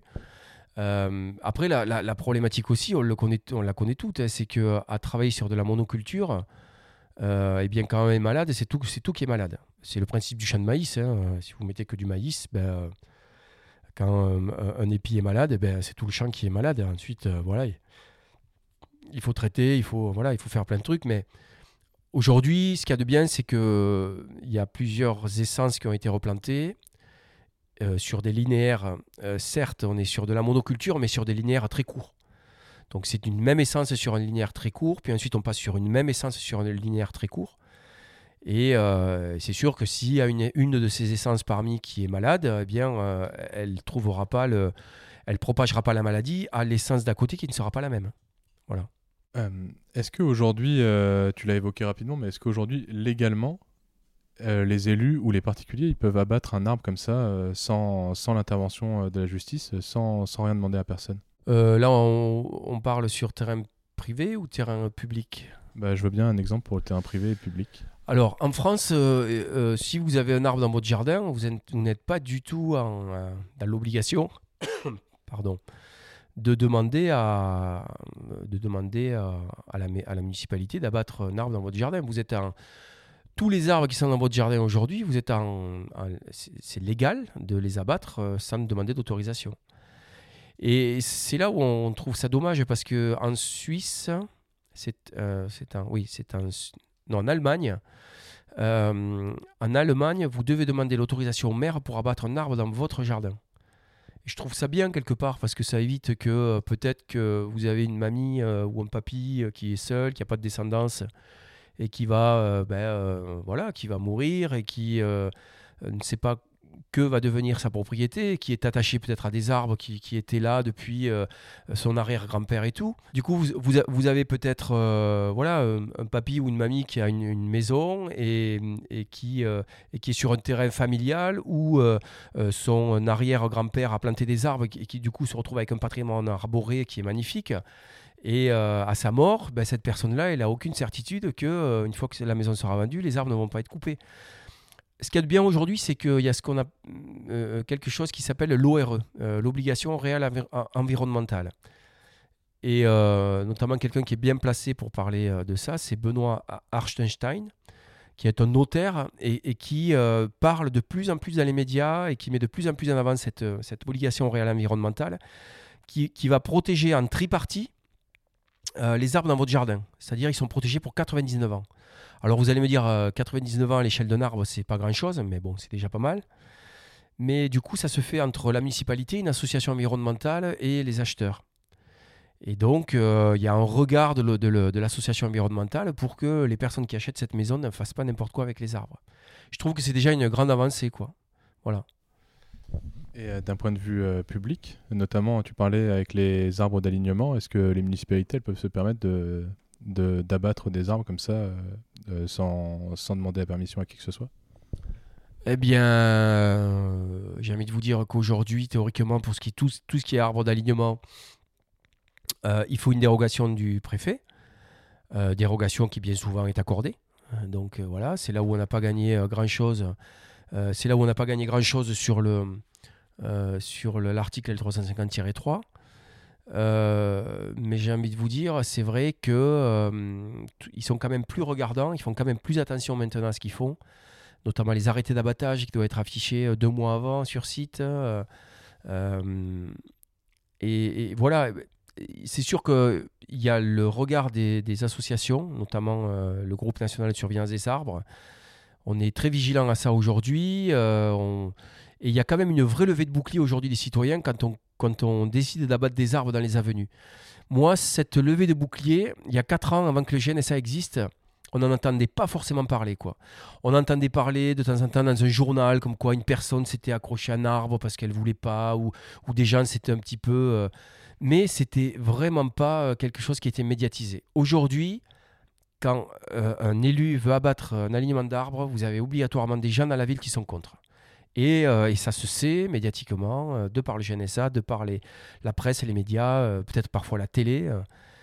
et c'est vrai que ça devient un petit peu compliqué pour les élus de faire n'importe quoi, en fait. Euh, justement, euh, s'accrocher aux arbres, euh, alerter, protester, etc. C'est un peu ce qui t'a fait le plus connaître. Est-ce que tu peux nous raconter, pas la première action que tu as faite à Mazamet, ni la seconde à Condom, mais plutôt celle qui t'a fait, qui a eu le plus de, de retombées médiatiques, c'est-à-dire la fois où tu as passé euh, 28 jours dans les platanes en face du ministère de la Transition écologique? Oui, euh, comme je vous disais tout à l'heure, c'était en réaction à euh, des abattages qui devaient être faits à Condon, euh, 26 platanes pour refaire une allée. Donc, euh, j'ai passé un mois à Condon, je voyais que j'a- j'arrivais pas, j'avançais pas, et puis j'en avais, du marre, j'en avais marre pardon, de, faire du bruit euh, médiatiquement au niveau régional, au niveau départemental, ça me fatiguait. Je dit, je pense que si on s'accroche à Paris devant le ministère de la Transition écologique, euh, c'est clair que les médias, ils vont tous être là, quoi. Oui, parce que personne s'intéressait vraiment à ce que tu faisais euh, au niveau euh, des journalistes. Ils n'avaient pas euh, de sujet porteur, quoi. Ben, disons que c'était pas, c'était, c'était pas très médiatisé le fait de défendre les arbres dans les villes. Et aujourd'hui, je veux dire, il n'y a pas un article chaque été là. Le, printemps va arriver, euh, la, chaleur va arriver, euh, on va être appelé de partout euh, pour nous dire, Monsieur Bright, que vous pouvez nous donner votre avis sur sur les arbres, qu'est-ce qu'il faut faire dans les villes et tout. En fait, on répète les mêmes choses chaque année maintenant, mais tant mieux. Mais ça n'existait pas avant, quoi. Et je pense que les citadins aujourd'hui, voilà, ils sont alertés de l'urgence de, de préserver les arbres dans les villes. Parce qu'on sait très bien que s'il fait chaud, c'est parce qu'il n'y a pas d'arbres. Euh, voilà. Donc, euh, oui, donc euh, cette action elle a été médiatisée grandement. hein, 28 jours dans un platane. on a essayé de me déloger, on n'y est pas arrivé. Bon, après, c'est mon métier. sortir, j'ai envie de dire, un singe d'un arbre. Les déplacements dans les arbres, c'est mon, mon quotidien. Donc, je suis pas quelqu'un qui, qui monte dans un arbre, qui reste accroché à une branche avec les deux mains comme ça et qui est figé, qui bouge plus quoi. Enfin, mo- moi, me déplacer dans un arbre, c'est c'est- mon travail quoi. Je veux dire, donc euh, euh, c'est plus compliqué pour sortir quelqu'un comme moi quoi. Et puis et voilà, j'ai pas hésité à dire aussi que si à un moment donné ils m'envoyaient les pompiers et tout, je me décroche et que ils je pense qu'ils n'avaient pas envie d'avoir un mort sur la conscience euh, à 17 mètres de hauteur, euh, décroché d'un, d'un- en haut d'un platane. Parce que si on glisse, on finit au sol, on est foutu. quoi. Ouais, et puis tu avais saisi le jeu de la communication, c'est-à-dire que tu disais bah, si vous commencez à essayer de me faire de et si vous commencez à grimper dans l'arbre, bah, moi je grimpe plus haut et puis plus haut et puis petit à petit les branches elles sont trop fines, donc euh, ça va tomber par terre et puis des branches cassées euh, juste devant le ministère de la transition écologique avec un bonhomme qui, qui est coincé en haut de l'arbre. Ça fait euh, des ordres. voilà. Oui, voilà, mais bien sûr, oui, oui, tout à fait. C'est ce que j'ai dit dans le film et c'est ce qu'il dit dans le livre. Euh, après, moi, vous savez, moi, je dis tout dans la bienveillance aux gens. euh, Je suis pas là pour euh, les pompiers, encore plus les pompiers. euh, le pauvre type, il s'appelait Alexis, ce pompier, je me rappellerai, il était sympa. Voilà, j'ai clairement échangé avec lui. Je lui dit, Alexis, t'as des enfants Il me dit oui. Bah, j'ai dit, ben voilà, bah, je dis, je suis là pour eux. Voilà, je suis sécurisé, n'aie pas peur, j'ai un harnais. Bon, je l'ai mis en.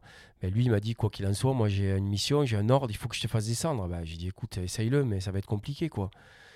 Après, euh, voilà, bon, euh, c'est sûr que euh, ça s'est vite arrêté. Ils m'ont laissé là-haut pourrir dans l'arbre pendant 28 jours.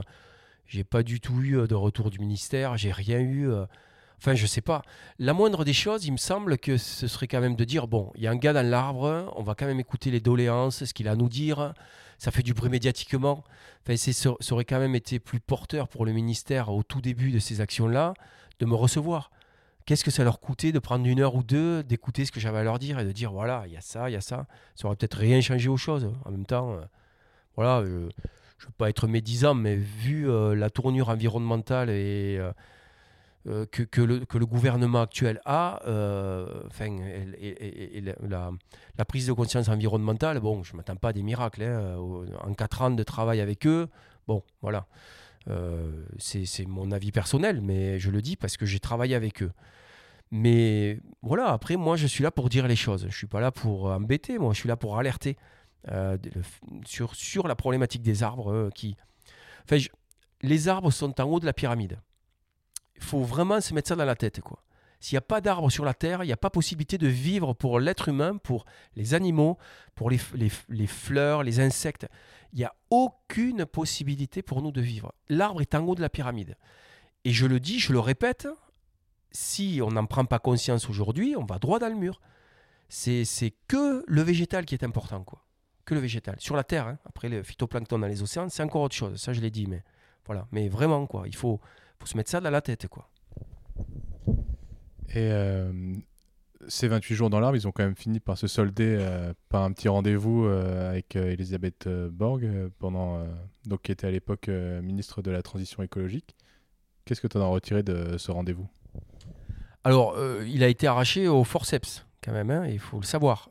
C'est au bout de 4 ou 5 mois de relance, après être descendu, que j'ai été reçu au ministère pour travailler avec eux. Bon, en, soi, c'est ça, c'est c'est bénéfique euh, ce qui s'est passé. Mais comme je vous expliquais, le problème c'est qu'on a fait régresser cet article de loi et que euh, et que on en est au même point aujourd'hui et qu'on continue à voir tomber des arbres d'alignement qui pourraient jouer leur rôle. On pourrait rénover les avenues. Euh, ça n'empêche pas de rénover, mais essayer de garder les arbres. voilà, c'est tout. Après, voilà, Elisabeth Borne, elle a tweeté comme quoi le combat que je menais était juste qu'elle le comprenait et que euh, voilà. Bon, après, les mots, c'est des choses et les actes derrière, euh, ça suit pas forcément. quoi. 28 jours dans un arbre pour un tweet, c'est dur. C'est pas beaucoup payé, quoi. Oui, après, ça me permet aujourd'hui d'être là, comme je vous dis, de faire du bruit médiatiquement, de m'exprimer dans les médias, d'avoir euh, un poids de parole conséquent. c'est on, on on peut pas gagner sur tous les tableaux dans les actions. On perd aussi beaucoup. Moi, j'ai perdu au niveau familial. Euh, voilà, j'ai ma famille qui a explosé. Mais euh, on gagne sur d'autres plans et à mon avis, qui est un plan euh, qui n'est pas des moindres. Quoi. Voilà. Et sur le sujet plus professionnel que, que personnel, quand tu passes 28 jours dans les arbres, enfin dans l'arbre, ça fait 28 jours où tu gagnes pas d'argent, parce que tu l'as dit, tu es chef d'entreprise, tu es entrepreneur, donc euh, si tu, quand tu travailles pas et tu gagnes pas d'argent, tu pas de vacances, tu pas de, congés payés, tu pas euh, d'arrêt maladie, comment est-ce que tu fais pour t'en sortir? Et aussi, est-ce que euh, cette réputation que tu as acquise aujourd'hui de, défenseur de l'environnement, est-ce qu'elle te porte pas de préjudice dans ta profession? Alors, euh, je, vais finir par la dernière question. Elle ne me porte pas du tout préjudice, c'est parce que tout le travail que j'ai aujourd'hui, c'est parce que les, gens m'appellent parce qu'ils savent que j'aime les arbres. Et c'est des choses que j'explique euh, en profondeur à tous les grimpeurs arboristes et à toutes les, personnes qui font, euh, qui font ce métier-là. Continuez à faire, entre guillemets, parfois de la merde, et vous ne travaillerez plus à terme. C'est aussi simple que ça. Mais si vous êtes en capacité de montrer aux gens que vous aimez les arbres, que vous êtes en capacité de trouver des solutions, euh, parfois pas forcément pour abattre, mais peut-être faire de l'aubanage. Si les arbres, si les personnes ont peur que les branches cassent, ben, moi aujourd'hui je préconise beaucoup l'aubanage. C'est un auban synthétique qu'on met d'une branche à l'autre dans le pied qui dure une dizaine d'années. Euh, ça sécurise les gens en disant mais si la branche casse, elle est tenue. On peut faire autre chose, on peut faire différemment. Ça c'est une certitude. Euh, bien sûr, quand je fais des actions, je ne gagne pas d'argent. mais après, ça c'est un choix personnel. Est-ce que parfois c'est pas plus, euh, euh, comment dire, euh, c'est pas plus avoir plus de lucidité de dire bien aujourd'hui je préfère pas gagner d'argent et aller défendre ces arbres là ou cet alignement ou cette forêt parce que plus tard elle fera respirer mon fils plutôt que de me dire ben cette semaine là je vais gagner 1000 euros. J'ai clairement réduit mon activité professionnelle en termes financiers. C'est un choix, c'est une volonté. Euh, que j'assume pleinement. Je m'aperçois aussi que finalement, ben, on peut faire avec moins. C'est juste une question d'adaptation, euh, de se dire que ben ouais, on est moins matérialiste, on est moins consommateur, ben on s'en sort pas plus mal. Ma maison elle est payée, euh, tout est payé. Maintenant, le reste c'est voilà, c'est payer la scolarité de mon fils, les quelques assurances de la maison, des voitures décidées là. Mais je, je, me sens tellement plus légitime à partir sur une lutte à dénoncer des choses plutôt que de me dire euh, parfois euh, je me lève pour aller euh, travailler. voilà. Et c'est vrai qu'il faut. j'aime mon métier. C'est difficile de me dire parfois aussi de ne pas aller travailler parce que j'aime mon métier, j'aime ce contact avec les clients. J'aime l'approche que je leur apporte, j'aime le fait qu'ils aient envie de, travailler avec moi parce qu'ils ont, entendu parler de moi aussi, parce que ce que je fais, ça leur plaît, parce qu'il y a aussi un côté, une, un peu une, petite fascination de, de bah, ce gars-là, il fait du bruit et tout, euh, voilà. Mais tout, tout ça, euh, tout ça, ça me plaît. Mais il faut jongler entre les fins de mois où il faut un peu d'argent quand même et, euh, et, les luttes qui parfois, à mon avis, sont primordiales et, et où on ne peut pas passer à côté, quoi. Et pour les, pour les gens qui se demandent en écoutant ce podcast comment, comment identifier dans leur ville ou comment mettre en place les bonnes pratiques envers les arbres? Est-ce que tu aurais quelques conseils? Bah, Les bonnes pratiques envers les arbres, déjà comme je, je, je, dis, les, théoriquement, les, les employés, les chefs des services des espaces verts, ils sont formés à ça, ils sont formés, ils connaissent bien l'arbre, ils, ont, ils, ont, ils, ont, ils, ont, fait des études là-dedans. Euh, après, voilà, bon, après, si on passe sur des petits villages où euh, c'est sûr que parfois au niveau communal, ben, celui qui tombe, qui, va pousser la tondeuse, eh bien, euh, un quart d'heure après, il va aller changer une ampoule dans la, salle des fêtes. Ce sont des employés communaux polyvalents qu'on appelle. Mais dans des villes un peu plus structurées, il y a des personnes qui ont les capacités à, à avoir cette réflexion pour comment et, dire, et dire aux élus on doit faire comme ça et comme ça pour préserver les arbres les bonnes pratiques, elles sont simples. Hein. Vous plantez un arbre aujourd'hui, il faut planter le bon arbre au bon endroit. Voilà, c'est pas compliqué, ça va être simple, rapide. Si vous réfléchissez à planter le bon arbre au bon endroit, vous n'avez pas le tailler, vous n'avez plus à l'entretenir, euh, hormis le fait quand même de lui donner à manger euh, de la matière organique et pas d'engrais chimiques pendant les premières années, de bien le suivre à l'arrosage. Voilà, si. Euh, et encore que c'est compliqué parce que, comme je vous ai dit, plus les étés sont caniculaires et plus les arbres, on a du mal à les, à les garder avec nous. Mais en gros, l'idée, c'est ça c'est euh, vraiment. Euh, euh, comment dire, planter le bon arbre au bon endroit et ne rien faire. Et ça coûte 0 euros aux contribuables. Voilà, c'est tout bénef. Voilà. Ne rien faire en faveur, mais ne, pas mettre des bâtons dans les roues en quelque sorte aussi. Ne pas étouffer les racines, ne pas imperméabiliser le sol. voilà. Oui, oui, tout, tout, tout, tout, tout, tout ce qui est mis en œuvre pour euh, le bien-être de l'arbre, bien sûr. Parce que souvent, on a, toujours tendance à regarder le haut d'un arbre, mais ce qui est le plus important au niveau d'un arbre, c'est le système racinaire. Quand même, parce que c'est son ancrage mécanique. C'est euh, là où il va y avoir des échanges entre euh, ceux qui ont de la chance en, étant, dans les villes d'avoir un phénomène de, mycorhize, c'est-à-dire d'être associé à des champignons. Les arbres qui n'en ont pas, ils sont plus en souffrance puisque les champignons donnent des, euh, les champignons donnent des oligoéléments, des acides aminés, des minéraux à l'arbre, et en contrepartie, l'arbre donne des, euh, sucres aux champignons.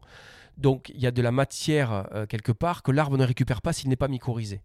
Mais vraiment, ce qui importe avant tout et ce qu'on oublie, c'est le système racinaire des arbres. Ça, c'est primordial. quoi. pour conclure, j'aimerais bien qu'on fasse un peu qu'on tente de faire le résumé des bénéfices qu'on a d'avoir des arbres, de préserver des grands arbres dans les villes. Les bénéfices, ils sont simples, c'est-à-dire euh, vous avez une oxygénation euh, massive quand vous avez des, grands arbres. Si vous promenez euh, dans un grand parc arboré et densifié, vraiment avec beaucoup d'arbres, vous avez ce sentiment de bien respirer, même si autour de vous, il c'est bourré de pollution et de voitures. les arbres, c'est un amas de carbone. C'est tout simplement toutes les déjections et les, enfin toutes les, pardon, les, les pollutions qui sont euh, les pollutions atmosphériques, c'est capté par l'arbre, c'est ce qui en fait son, son squelette. Hein, c'est qu'un amas de carbone, quand vous voyez du bois, un arbre, du bois, tout ça, c'est un amas de carbone, de cochonnerie qu'on rejette dans l'air. Euh, euh, c'est un véritable humidificateur d'air, puisqu'un arbre transpire. Hein, donc euh, ça, c'est important de le savoir. On, se sent bien sous un arbre quand on mange sous un arbre parce qu'un arbre transpire. C'est des micro-gouttelettes d'eau que vous recevez sur votre peau et sur votre, euh, voilà, sur votre visage et partout. Et cette humidité-là, vous la ressentez euh, obligatoirement. Quoi. Et, et puis, ça, ça, permet aussi de réguler la température puisque ça évite d'avoir le sol qui se réchauffe. quand vous avez une ombre portée d'un arbre au sol, bien, le sol ne se réchauffe pas. Euh, et, puis toute la biodiversité à l'intérieur, les oiseaux, les chiroptères, hein, enfin voilà, tout ça, les écureuils, euh, voilà, tout dépend de l'endroit où il est. Mais... Sans parler du bien-être euh, ressenti, quoi, de, de voir toute cette verdure. Oui, tout à fait. Il y a des études qui ont été réalisées. les personnes qui guérissent, qui ont une chambre d'hôpital qui a vu sur, sur des arbres ou sur de la forêt, guérissent plus vite que les personnes qui ont vu sur des immeubles. Et il faut savoir aussi que ça permet aussi la, la comment dire, il y a moins d'incivilité euh, quand il y a des arbres euh, dans les villes. Il y a moins d'actes, euh, comment dire, je cherche le mot, d'actes de vandalisme ou d'actes de, d'agression envers les, les, personnes parce que du coup quand on est dans du vert la couleur verte en fait elle est très apaisante et vous prenez euh, peut-être des gamins un petit peu perturbés, euh, qui ont des vies difficiles, euh, peut-être dans des quartiers un peu difficiles, vous les, voulez vous amener une, après-midi en forêt. En fait, ils, ils reviennent en ville calmes, apaisés, sereins, parce que dans l'air que dégagent les forêts, il y a ce qu'on appelle des phytoncides, qui sont des molécules une fois qu'on les respire, en fait, on rehausse le système immunitaire de, 50%. Une demi-heure de balade en forêt, c'est 50% de, système immunitaire rehaussé. Et tous ces phytoncides aussi qui sont bénéfiques à l'organisme. C'est pour ça que quand on revient d'une balade en forêt, on est fatigué, mais c'est une fatigue saine. Voilà. Euh, je pense qu'on euh, peut dire aussi, euh, imaginez la ville dans laquelle vous avez envie d'habiter, c'est soit entre béton et bitume, trottoir et abribus, ou avec quelques arbres, un peu de verdure, des grands arbres, et pas des petits plumeaux et des parterres de fleurs. Oui, oui, oui, je, je valide à 100%. Il faut, faut des villes plus vertes, moins densifiées. Euh, parce que, comme je l'ai dit, à terme, on fera fuir les gens. Et euh, le jour où les gens fuiront les villes, euh, ben, ça aura plus trop de sens de bétonner tout, tout, tout, ça et de faire des, des, des, zones non vivables. Quoi. Voilà. Une fois que tout le monde aura eu sa climatisation, l'air à l'extérieur ne sera plus, sera plus respirable. Oui, disons que la vraie climatisation, elle est dans les arbres, c'est ça aussi qu'il faut se dire. Et c'est un climatiseur qui coûte 0 euros et qui, euh, qui est que euh, uniquement bénéfique à la planète. Quoi. Il coûte encore moins cher si on n'a pas besoin de le tailler et il est en meilleure santé. Euh, est-ce que tu peux nous conseiller un, un, invité pour un prochain épisode? Je te prends au dépourvu. Alors, un invité pour un prochain épisode, alors moi je alors, je n'ai pas envie de fâcher tout le monde, mais euh, je vais vous laisser le choix entre Christophe Drenou, euh, David Happ, euh, Benoît Archstein, qui peut vous parler de tout ce qui est notarié. voilà, Francis, bah, Francis, quoi, voilà, que j'aime beaucoup. Hein, Francis Allais, hein, pour. voilà, Francis Allais. C'est Francis pour les intimes. Voilà, ouais, ouais, avec, qui j'ai fait une petite conférence une fois dans une université, c'était magique.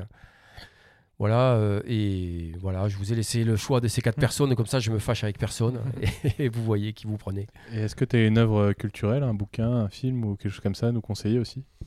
Euh, un livre que j'ai lu il n'y a pas longtemps, c'est euh, L'Amazonie, l'espoir est indien, ça s'appelle. C'est un livre qui a été écrit dans les années 80 et où ce monsieur, qui est un jeune anthropologue, qui, qui, a passé pas mal de temps dans une, dans une ethnie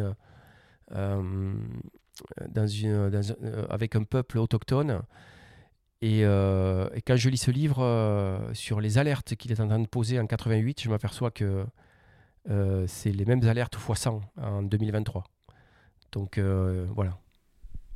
Dans ta bibliothèque, j'ai vu aussi l'architecture des arbres. Oui, oui, oui, c'est un magnifique livre que l'on m'a offert, qui est fait à l'encre de Chine. Euh, il coûte super cher, mais c'est vraiment. Euh, enfin, si j'avais de l'argent, j'en rachèterais un deuxième pour euh, tailler au cutter proprement chaque feuille et les mettre sous cadre et remplir mon salon de toutes ces œuvres d'art. Voilà. Après, oui, j'ai beaucoup de livres sur les arbres, ça me passionne, c'est sûr. Mais j'ai même pas le temps de les lire parfois parce que parce qu'on est à 200 à l'heure et que ça nous laisse pas le temps de de nous évader un petit peu dans des lectures. Mais ouais. J'espère avoir le temps de les lire un jour.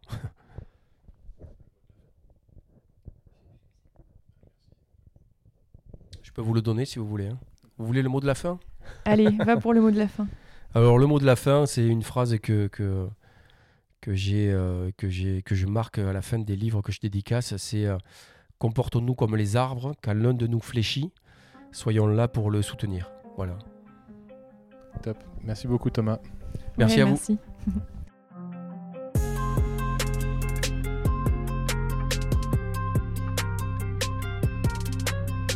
Merci de nous avoir écoutés jusqu'à la fin. On vous invite à suivre le GNSA sur leurs différents réseaux sociaux et à suivre notre média Oiseau Bondissant sur Instagram, YouTube et Facebook où on publie beaucoup de vidéos depuis cet été. À bientôt!